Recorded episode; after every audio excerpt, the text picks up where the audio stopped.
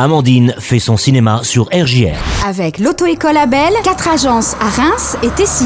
Bonjour chers auditeurs, pour les sorties ciné cette semaine, Les Illusions perdues d'après Balzac avec Vincent Lacoste et Gérard Depardieu. Lucien est un jeune poète inconnu dans la France du 19e siècle. Il a de grandes espérances et veut se forger un destin. Il quitte l'imprimerie familiale de sa province natale pour tenter sa chance à Paris, au bras de sa protectrice. Bientôt livré à lui-même, dans la ville fabuleuse, le jeune homme va découvrir les coulisses d'un monde voué à la loi du profit et des faux-semblants. Une comédie humaine où tout s'achète et se vend.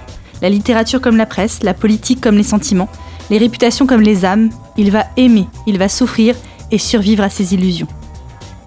Barbac est une comédie complètement déjantée de et avec Fabrice Eboué. Marina Foïs lui donne la réplique. Vincent et Sophie sont bouchés. Leur commerce, tout comme leur couple, est en crise. Mais leur vie va basculer le jour où Vincent tue accidentellement un vegan militant qui a saccagé leur boutique. Pour se débarrasser du corps, il en fait un jambon que sa femme va vendre par mégarde. Jamais jambon n'avait connu un tel succès. L'idée de recommencer pourrait bien les titiller.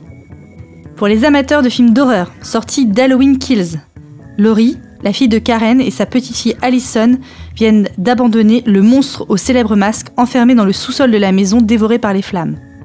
Grièvement blessée, Laurie est transportée en urgence à l'hôpital, avec la certitude qu'elle vient enfin de se débarrasser de celui qui la harcèle depuis toujours.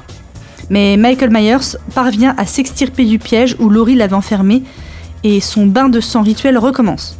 Surmontant la douleur pour se préparer à l'affronter encore une fois, elle va inspirer la ville entière qui décide de se soulever pour exterminer ce fléau indestructible. Les trois générations de femmes vont s'associer à une poignée de survivants du premier massacre et prennent les choses en main. Pour mon film coup de cœur, j'ai choisi Eugénie Grandet, visible à Opérins. Est-ce péché mon père que d'espérer un grand amour Quand te décideras-tu pour Eugénie? Et notre mauvaise fortune n'en fait pas une proie convoitée. Il vaut mieux attendre pour viser mieux. Alors voilà toute l'affaire.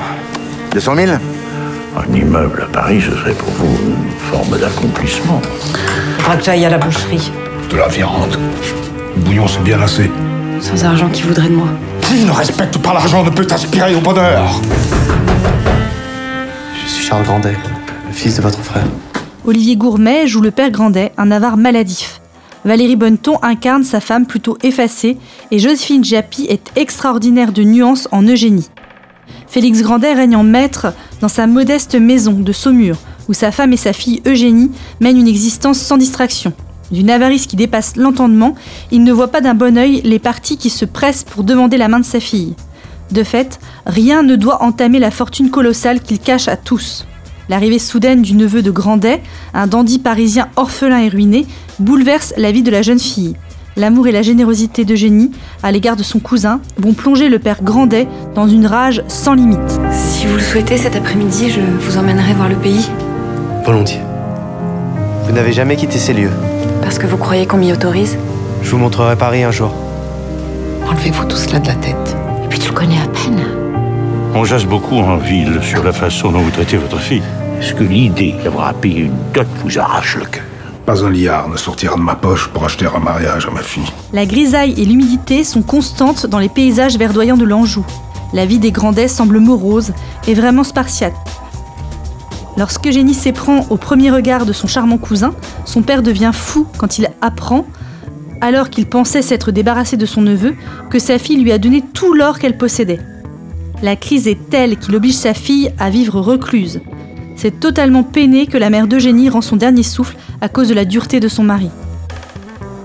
Le film est beau, une certaine mélancolie le frappe, car on, suit le regard de la jeune fille qui finit par perdre ses illusions. Tout apparaît digne d'un tableau, celui de la morosité, de cette pluie fine qui s'abat sur la campagne, comme dans le cœur de la jeune fille qui ne se libérera qu'à la mort de son père, mort qui la laisse très riche et maîtresse de son destin. Il a fallu que vous sortiez avec mon neveu pour faire courir les rumeurs les plus folles dans son mur. Elle va devoir partir. Tu ne le verras plus jamais. Il te veut pour lui. Pour lui seul. Il est de bon ton de ne rien attendre pour une femme, si ce n'est la volonté des hommes, de tous les hommes. Qui ne veut pas d'un mari non plus. Aucune société n'acceptera de fréquenter une femme seule.